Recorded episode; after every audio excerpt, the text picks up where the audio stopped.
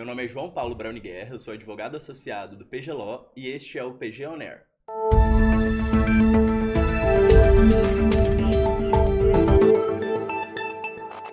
Você usa Pix? Provavelmente você já deve ter feito algumas dezenas de Pix nesse mês, ou na última semana, ou até no mesmo dia. O Pix em 2022 se tornou o meio de pagamento mais utilizado pelos brasileiros, com 24 bilhões de operações, superando as transações em dinheiro físico. E aí a gente pensa, o que é o Pix? De onde surgiu o Pix? Quem é o responsável pelo Pix?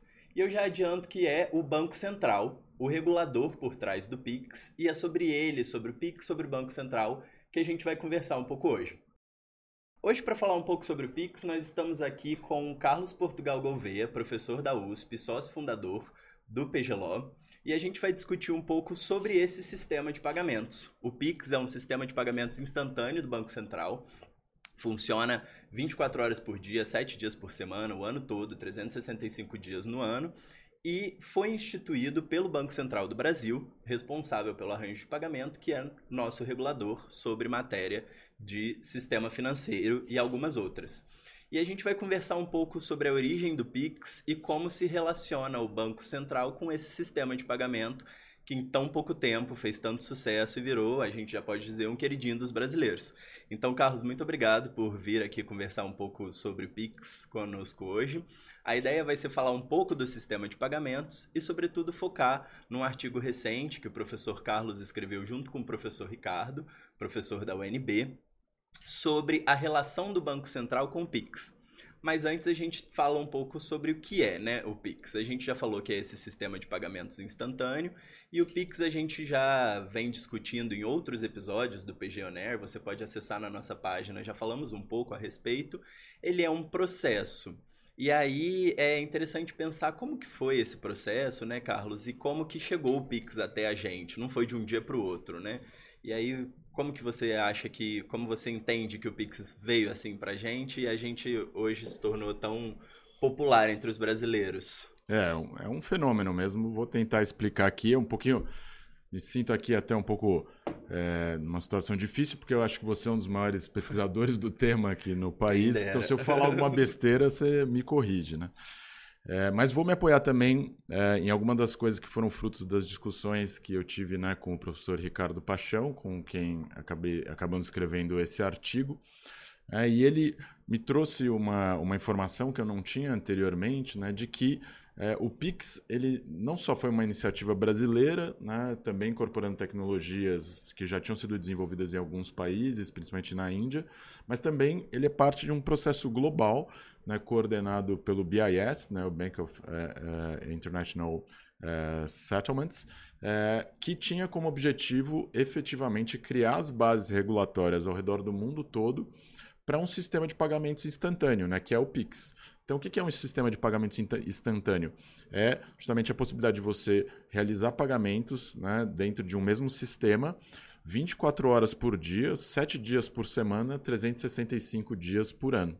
Né? Então, é muito diferente, por exemplo, da experiência que os brasileiros tinham anteriormente com o TED, que tinha limitações de horário, ele demorava, né, ele não funcionava é, de noite, por exemplo, né, e o Pix, então, ele tem essa utilidade que, basicamente, ele tem a capacidade de substituir o dinheiro de forma perfeita. Né?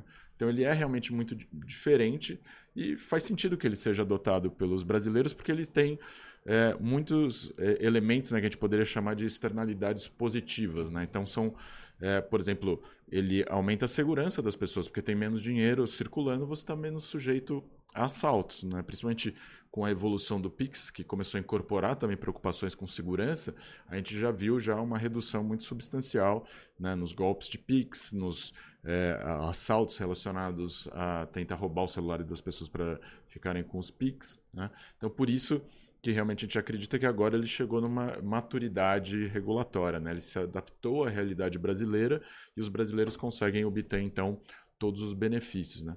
Um dos, dos, outros benefícios que a gente já percebeu, né, que por sinal é o objeto do seu, da sua tese de doutorado, é o fato de que o Pix, como ele barateia o custo das transações, ele aumenta o acesso. Isso já foi absolutamente evidente. Né? O número de pessoas com contas bancárias, o número de pessoas utilizando o Pix aumentou tremendamente e a gente tem a possibilidade, eventualmente, do Pix se tornar o sistema universal de pagamentos dentro do Brasil.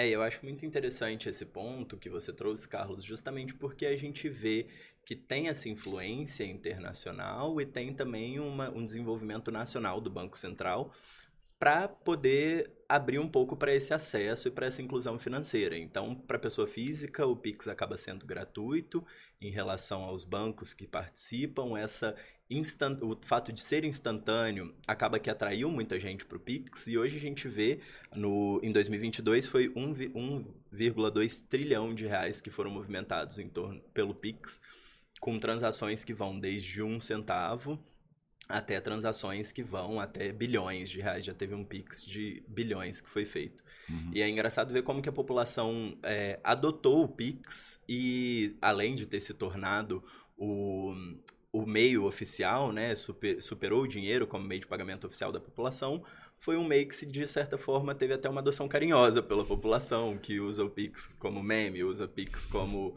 é, para mandar mensagem um para o outro, enfim.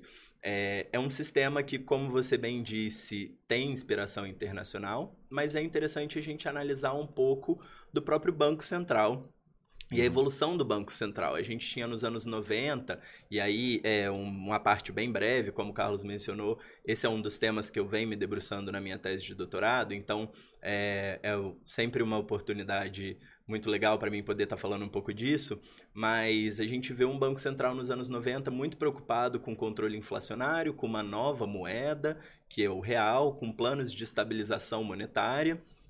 E a gente vê que ao longo dos anos é, existe uma evolução do Banco Central nesse sentido.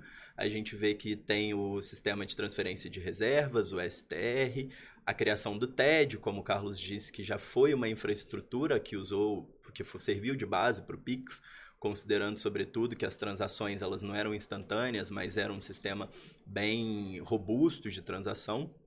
Podia ter suas demoras, né, de 48 horas, e aí o Pix veio para para corrigir. E a gente tem, por volta do, da década de 10, em 2012, a criação da lei, a, a promulgação da lei 2865, que é justamente a legislação de meios de pagamento, e a gente tem, é, enfim, podemos. Já falamos disso em outros episódios do PGONER, podemos fazer um episódio até específico sobre isso, mas a quebra do duopólio das maquininhas de cartão e como que o sistema de pagamentos no Brasil se tornou algo mais é, eficiente, sobretudo no mercado, e surge sob a, a liderança do, do Banco Central a figura do PIX, que, como você falou muito bem, é um sistema de pagamentos instantâneo que teve inspirações no mundo todo, em modelos no modelo indiano, num modelo em desenvolvimento mexicano, que acabou que não, não deu tão certo, no modelo inglês, que não teve tanta adesão igual a gente teve no Brasil, tornando o Brasil um caso é, de relevância mundial. Né? O Pix hoje, o Pix brasileiro é sem dúvida um, um caso de relevância mundial. E aí a gente tem essa figura do Banco Central, que a gente mencionou, que foi, que ajudou a instituir o arranjo de pagamento em um processo de diálogo constante com o mercado, com as instituições financeiras. E a gente vê ultimamente, aí já entrando um pouco na seara do trabalho que você escreveu é, com o professor Ricardo Paixão, dessa figura do Banco Central, né? é, muito se tem estudado a respeito de que o Banco Central ele acabaria atuando como regulador, que lhe é a competência, e como instituidor do arranjo de pagamentos. Então, sendo responsável pelo PIX, a crítica que surgiu é de que o Banco Central regula e é responsável pelo arranjo, então, por conta disso, ele seria um competidor junto com outras instituições de pagamento que fazem é, transferências. E aí é o que eu gostaria de perguntar e, desculpe, entrar um pouco na seara do artigo que vocês escreveram, que é o Banco Central é competidor? Ele está competindo com alguém, com alguma instituição de pagamento? Ou essa visão ela não leva em consideração certos aspectos do desenvolvimento institucional do PIX? É, eu acho que ela é simplesmente tecnicamente equivocada, né? É, se a gente for analisar, é, primeiro na teoria é, da inovação, né, que foi desenvolvida é, originalmente por, Schumpeter, ele admitia claramente que as instituições públicas elas têm um papel né, no processo de inovação. Né? Esse papel pode estar, por exemplo, dentro do financiamento de pesquisa nas universidades ou também na própria mudança da regulação. Né? Que foi o que a gente viu aqui, o Banco Central atuando é, eminentemente como regulador. Né? É, e como que ele fez essa atuação? Ele criou um padrão regulatório né, de interconexão, interoperabilidade entre as instituições financeiras que ele regulava. Né? É, dentro, seguindo também os padrões estabelecidos pelo BIS e se beneficiando de boas experiências ocorridas no exterior, como, por exemplo, a experiência indiana, né, que era justamente a ideia de criar um sistema completamente aberto em que todas as instituições financeiras pudessem eventualmente participar. Né? O fato do Banco Central ter criado uma marca e uma marca que as pessoas gostaram é, não significa que aquilo é um produto, né? ou que o Banco Central está prestando um serviço à população, que é a função dos empreendedores na teoria da inovação. Se a gente for imaginar, todo mundo faz o Pix utilizando uma conta bancária dentro do seu banco. Né? Então, quem que está prestando aquele serviço? É, é a, a, instituição financeira. E ela só faz parte de uma rede né, que integra todas as instituições financeiras, então você consegue mandar o seu dinheiro para alguém que tem conta em um outro banco. Né? E o que, que o Banco Central faz nesse processo? Né? Ele opera como se fosse ali um técnico de um time de futebol. Né? Ele, ele diz mais ou menos qual a função que cada um desses agentes tem que fazer dentro desse sistema integrado. Né? E se a gente for imaginar, é, por exemplo, pessoas que têm esse tipo de crítica podem estar pensando na prestação de serviços públicos, por exemplo. Então você vai pensar, gente, será que, por exemplo, quando a gente pensa em educação, a rede pública de ensino está concorrendo com a rede privada? A maior parte dos intelectuais que estudam esse assunto diz que não. Né? A rede pública tem uma função diferente né, da rede privada. Mas mesmo quem tem uma visão que eu consideraria mais conservadora, né, é, favorável somente à educação privada, porque eventualmente advoga para empresas né, que são da educação privada. Vai falar que o, o Estado está querendo concorrer com o setor privado. A gente sabe que não é isso, né? Existe uma função natural em você ter é, uma educação pública que é, por exemplo, garantir o acesso universal. Mas nesse caso é, é, é do, da criação do PIX, é, nem sequer é comparável né, a prestação de serviços públicos pelo Estado. O que a gente tem, na verdade, é uma mera função regulatória. Né? Por exemplo, a gente teve no passado a criação da internet. A criação da internet ela foi coordenada não pelo Estado, mas por uma organização não governamental constituída nos Estados Unidos, né, que acabou sendo o berço da internet. Mas essa é, coordenação permitiu que você fizesse a, a articulação né, de protocolos, de redes de internet ao redor do mundo inteiro. Né? E aí também a gente vai pensar, nossa, é, você estava concorrendo, né? Quem é, já tinha usado a internet no passado sabia que você tinha redes privadas, né? Que funcionavam parecidas, é, igual à internet no passado. Então você tinha essas redes privadas, no qual você pagava uma mensalidade para poder mandar e-mail, para poder participar de chats somente com as pessoas que pagavam dentro daquela infraestrutura exclusivamente privada. O que acontece? Quando você integrou toda a internet, você passou a competir com esses agentes? Né? Essa ONG americana começou a competir com todos esses agentes? Não. Ela simplesmente criou uma plataforma de interoperabilidade. Né? Essa plataforma ganhou um nome que todo mundo acha bonitinho, internet, se tornou uma coisa popular. E aí, o que aconteceu? Esses agentes anteriormente que criavam essas redes fechadas, eles começaram a ser, por exemplo, provedores de internet, o que aconteceu no Brasil é, ou começaram a se tornar plataformas, é, é, portais de internet. Eles começaram a acumular serviços em cima daquela plataforma pública integrada. E o que, a gente vê, por exemplo, em países nos quais você tem é, uma, é, uma, uma, um conjunto de empresas de tecnologia muito sofisticado, como por exemplo na Índia, que uma vez que você teve o UPI funcionando, todas as é, empresas que antes eram simples arranjos de pagamento começaram a se tornar arranjos de pagamento mais sofisticados. Então, por exemplo, na Índia, atualmente você tem a possibilidade de fazer é, compras internacionais e pagar né, com esses arranjos de pagamentos indianos, mas utilizando o UPI.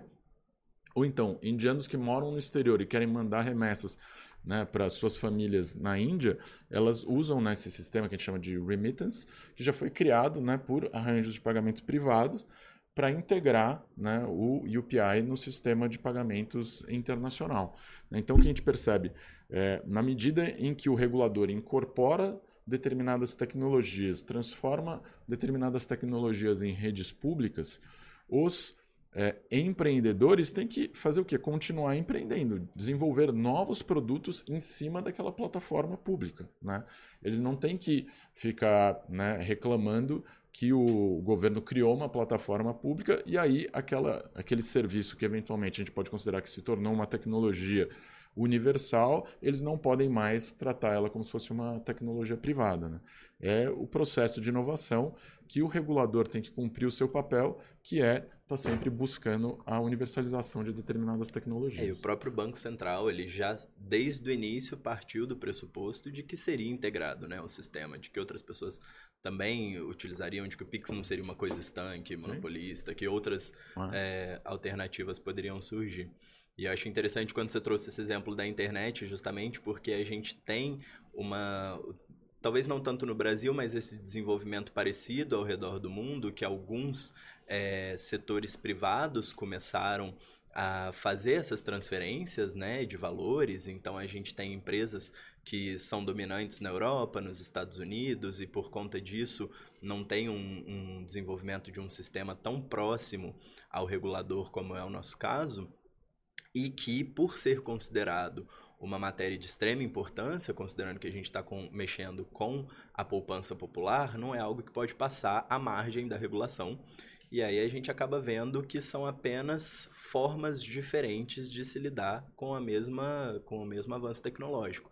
Enquanto lá você tem empresas privadas que desenvolveram é, esses sistemas de transferência, aqui essas empresas, em consonância com o Banco Central, acabaram desenvolvendo esse sistema de interoperabilidade que você comentou que originou o Pix.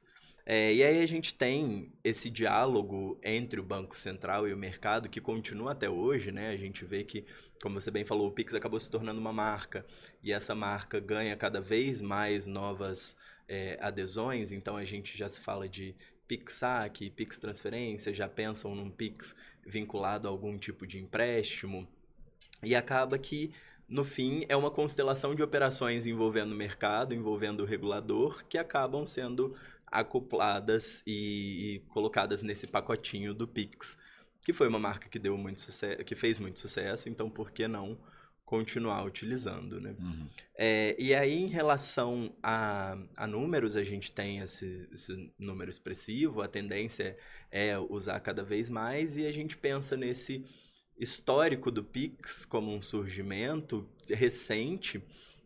E a gente vê que também o, o Pix não surge como uma competição necessariamente, mas como resultado de tudo que estava acontecendo. Então a gente tem é, um, um, sistema semelhante que, poder, que poderia ser lançado no Brasil pelo próprio WhatsApp, o WhatsApp Pay, que serviria como é, sistema de pagamentos, e a gente teve um contato com o Banco Central, é, o WhatsApp que seria lançado bem na véspera do Pix, né, bem próximo, a gente teve esse contato com o Banco Central justamente para tentar harmonizar os sistemas de pagamentos brasileiros. É, e essa iniciativa indiana que a gente acaba se espelhando bastante junto com as diretrizes do BIS e acabaram servindo bastante, como você mencionou, do UPI indiano. Uhum. É, e agora eu acho que a gente pensando um pouco né, no futuro do Pix, já falei um pouco dessas iniciativas que o Banco Central tem visto, mas queria entender o que, que você pensa de prognóstico. Acho que é realmente uma coisa que veio para ficar? Acha que pode ser que outras, como a gente mencionou, considerando que o Banco Central não é um competidor e que o mercado tem um espaço para desenvolver, pode ser que o Pix perca sua força no futuro, pensando um pouco mais em, em previsões, né, sem nenhum rigor científico. Sim. É, não, eu acho que o Brasil é o... não é à toa que ele fez tanto sucesso no Brasil, né? Tem alguns elementos da realidade brasileira que fazem com que ele seja a solução perfeita para vários problemas, mas que também se beneficie de algumas vantagens competitivas que a gente tem no Brasil.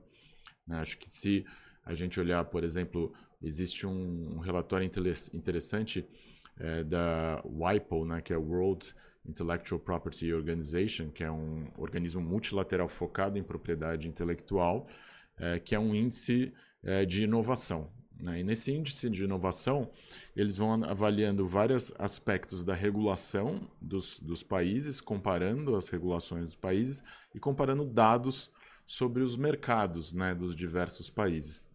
Então, o Brasil hoje em dia está mais ou menos no, na metade da tabela, lá está no patamar 50 lá dos níveis de inovação. Né? Só que se a gente olha os números dos diversos setores brasileiros, ele vai bem em umas coisas e vai mal em outras. Né? Então, quais são as coisas que vão bem? Uma coisa que você adora, né? que é a produção de conteúdo, música. Né? O brasileiro ouve muita música brasileira, mais do que em outros países é, é, comparáveis, como na América Latina ou na África. É, o brasileiro assiste muito conteúdo de televisão brasileira também, né? então a gente dá muito valor a isso. É, então a gente tem uma capacidade de produção de conteúdo é, muito boa. É, um outro setor que é muito desenvolvido no Brasil é o setor financeiro. Uhum. Ele é desproporcionalmente desenvolvido, ele é desproporcionalmente eficiente. E um setor que não é tão é, desenvolvido é o setor regulatório como um todo. Né? Então, a gente tem uma desproporção também dentro do setor regulatório. Né?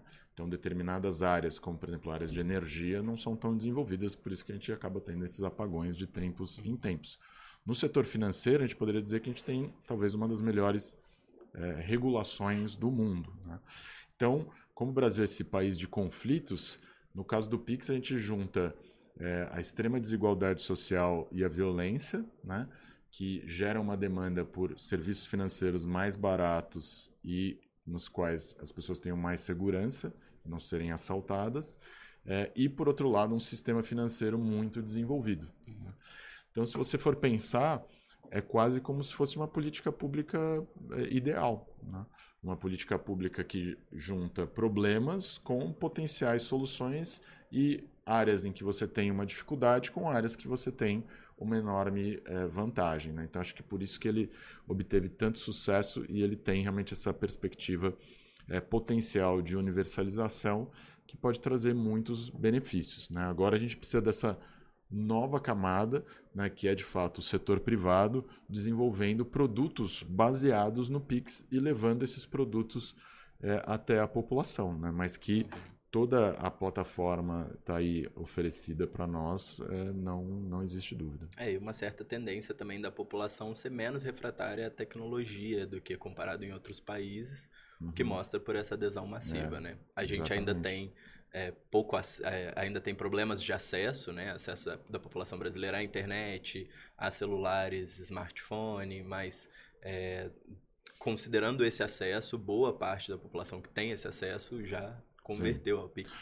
É, e uma coisa que eu, você já comentou isso, mas eu queria só reforçar porque eu acho que é fundamental e é um ponto que, que o Ricardo Paixão, né, nosso parceiro de diversos projetos, mas também nesse artigo, é, destaca muito que é o fato de que o Pix ele foi desenvolvido é, em um diálogo com a sociedade. Né? É, foi formado um fórum totalmente aberto que todas as pessoas de tecnologia ligadas ao sistema financeiro podiam participar. Né?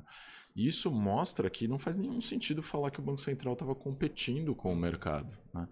O Banco Central estava dialogando com o mercado, cooperando com o mercado, né, com o setor acadêmico, né, fazendo essa articulação e buscando a função, né, que deve ser a função de todo regulador, que é universalizar tecnologias e serviços. Né? E é isso que o Pix acabou fazendo. Mas você nunca vai imaginar que uma, é, uma é, empresa né, que vai trazer um novo serviço ao mercado, por exemplo, a Meta e a Cielo, que queriam trazer sua forma de pagamento para o WhatsApp, eles foram lá simplesmente anunciaram um dia. Uhum. Né? É, eles não fizeram um diálogo com a sociedade anteriormente. Por quê? Porque não é da lógica do empreendedor. Né? O empreendedor ele vai tentar trazer uma nova solução, uma inovação para o mercado e vai tentar obter os lucros derivados disso. No caso, é, em particular, do, do, da Meta e da Cielo, é, eles sofreram, na verdade, um stop order né, na prática do Banco Central, mas também do CAD. E é, que tinha como objetivo, na verdade, evitar que eventualmente eles utilizassem uma posição dominante né, nos, nas mensagerias instantâneas né, por meio do, do WhatsApp para eventualmente tentar também ter uma posição dominante dentro do sistema de arranjo de pagamentos brasileiro. Né? Então, na prática, eles estavam talvez é, tentando competir né, com outros agentes do mercado, mas de uma forma que o CAD, naquele momento, indicou que existiria risco de você ter uma violação a uma outra forma de regulação, né, que é a proteção da concorrência. Né? E eu, particularmente, acho que eles agiram de uma forma absolutamente correta e só viraram para esse agente do mercado e falaram: olha, espera um pouquinho, na praia, assim, uhum. não foi isso que estava na, na carta. na não, eu estou fazendo uma interpretação lúdica aqui. Assim, espera um pouquinho que daqui a alguns meses você vai conseguir participar de um sistema integrado com e você todos com todos os outros agentes do mercado. do mercado. E se por acaso você tiver complementos a esse serviço que façam com que ele seja melhor, você vai ter uma parcela maior do mercado e isso é totalmente justificado e desejável. E eu acho que justamente esse diálogo que se tornou um diferencial do Pix, né? Esse diálogo bem estruturado, esse fórum, como você disse, que se manteve aberto e que se manteve aberto para a gente pensar hoje com que está se desenvolvendo no Drex, que é a moeda digital. Mas isso fica para papo para outro episódio. Na verdade, já foi papo de ah, outros episódios. A gente tem no, no nosso PG On Air o histórico. Podem, os ouvintes podem procurar como Real Digital. A época ainda não tinha o nome Drex, mas a gente já explicou um pouco desse histórico. Fala também um pouco de Pix. E aí acho que lá dá para entender bem como esse diálogo foi formado, inclusive com o regulador, que muitas vezes aparece nos nossos episódios, com agentes do mercado e essa costura que deu tão certo. Mas acho que já encerrando, queria agradecer, Carlos, novamente a participação. É muito interessante falar sobre isso e poder ver um tema desse que está tão caro à população e que em tão pouco tempo se tornou parte né, da, das, do nosso dia a dia. Minha, minha avó de, de 85 anos, de 87 anos, fala de Pix, é, 89 anos, fala de Pix e faz Pix, né? É engraçado uhum. porque até então nem o celular ela queria um pouco e agora já já tem o Pix no celular, então a gente vê como que é um, um tema que começou e que hoje faz parte do dia a dia dos brasileiros. É bom entender quem estava por trás disso e como que isso se organiza na nossa sociedade. Obrigado, João. Queria agradecer né, essa conversa. Eu sempre aprendo muito nas nossas conversas. Queria também agradecer ao Ricardo Paixão, que não pôde estar aqui com a gente hoje, mas me ajudou a escrever esse artigo né, sobre o Pix e se o Banco Central estava ou não concorrendo com o mercado. E queria também né, convidar todas as pessoas a continuarem estudando esses temas, né, porque é, são muito importantes para a realidade do nosso país nesse momento.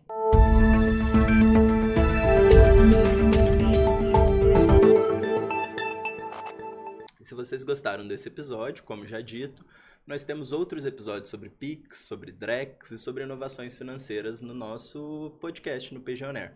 Lá você vai encontrar outras discussões a respeito, além de outros assuntos que você pode ver no nosso YouTube, no Spotify, no LinkedIn, no Instagram e em todas as nossas redes sociais.